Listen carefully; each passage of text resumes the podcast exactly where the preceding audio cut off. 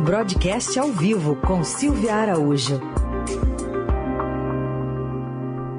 Momento de falar de economia. Oi, Silvia, bom dia. Oi, Raicim, bom dia. Bom dia, Carol. Bom dia, ouvinte. Bom dia.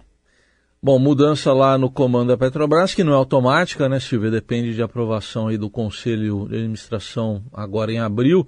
Mas dá para projetar o que, que muda com o Adriano Pires no lugar do general Silvio Luna?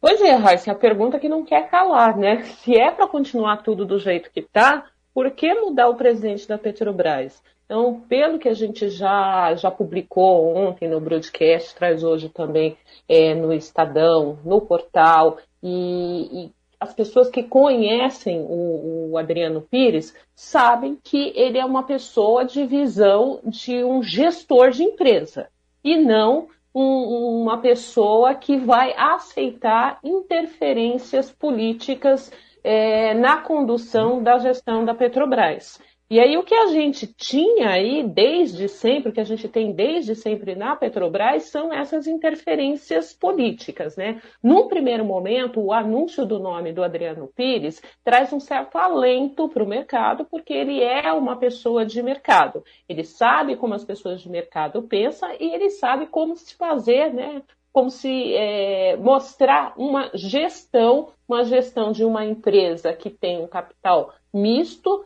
boa parte ali é o capital é, por parte do governo, né? O governo manda ali na Petrobras porque tem a maioria das ações ordinárias da empresa, mas tem muitos investidores. Então ele quer fazer, ele é, tende a fazer uma gestão para esses outros investidores da Petrobras.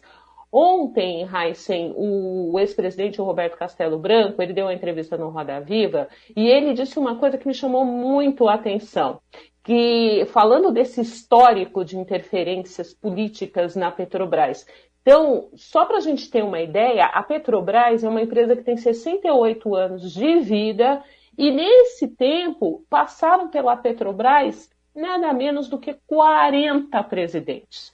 Isso dá uma média de 1,7, né, 1,7 ano para cada presidente, ou seja, cada presidente da Petrobras, se a gente fosse colocar isso numa média, ele ficaria um ano e sete meses na estatal. E o que, que dá para se fazer em um ano e sete meses numa empresa, quer seja estatal ou empresa privada? Não dá para fazer muita coisa. Porque, primeiro, ao você chegar numa empresa para comandá-la, você precisa tomar todo o pé da situação, né? saber como é que a empresa está se comportando, olhar os números da empresa, ver todas as planilhas, para aí sim você é, traçar a sua estratégia de gestão. A mesma coisa, Raíssa, a gente pode fazer um paralelo aí na presidência da República. Né? O presidente da República que senta na cadeira do Palácio do Planalto, ele fica ali os dois primeiros anos dele só tomando o pé da situação, acaba no terceiro ano fazendo alguma alguma coisa ou já pensando em reeleição. E aí, quando a gente olha para trás, a gente vê ali quatro anos de governo sem muito avanço, porque tem sempre aquela história de primeiro arrumar a casa.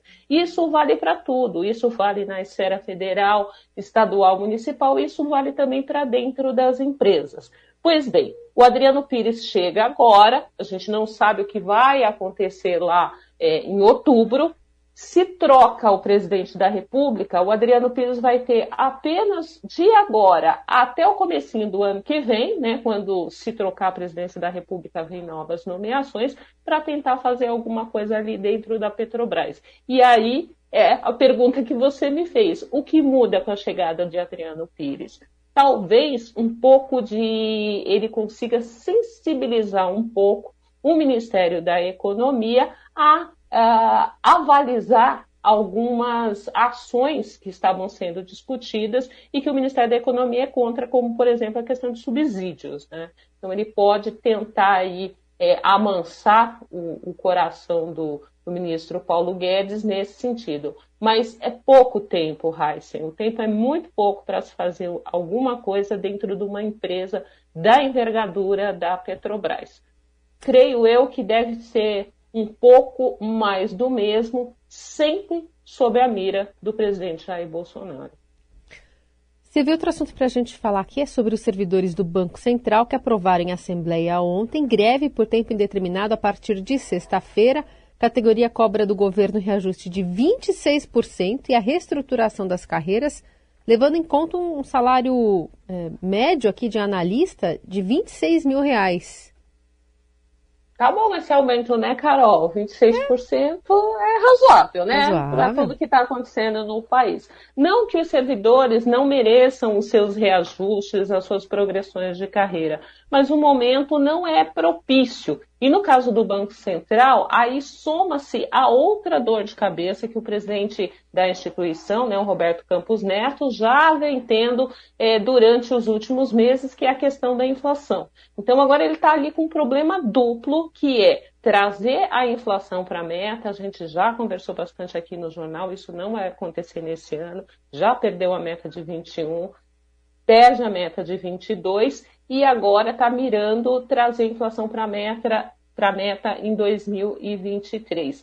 E aí, Carol, é bom a gente sublinhar que esse é um Banco Central autônomo. Eu sempre costumo falar, Banco Central autônomo é diferente de Banco Central independente. O Banco Central independente, ele tem a independência, por exemplo, para negociar com os servidores públicos, com os servidores ali do Banco Central, e ele também tem independência de colocar é, qual é a inflação, qual a meta de inflação que ele está perseguindo. Nesse caso, o nosso Banco Central ele é autônomo, ele tem uma autonomia operacional. O que significa isso?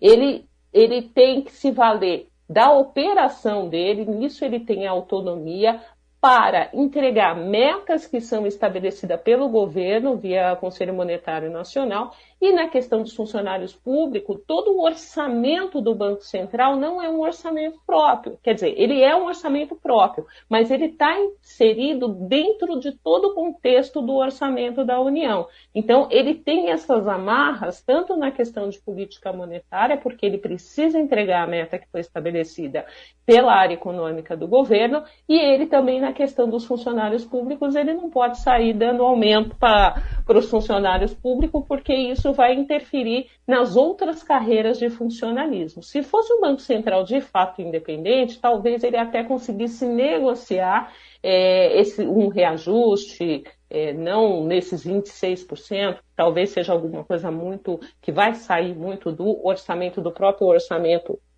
do órgão, mas conseguiria negociar ali é, de uma forma mais independente. Agora, se os funcionários do Banco Central conseguem esse reajuste de 26%, vai ser muito difícil você não espraiar os reajustes para as outras categorias.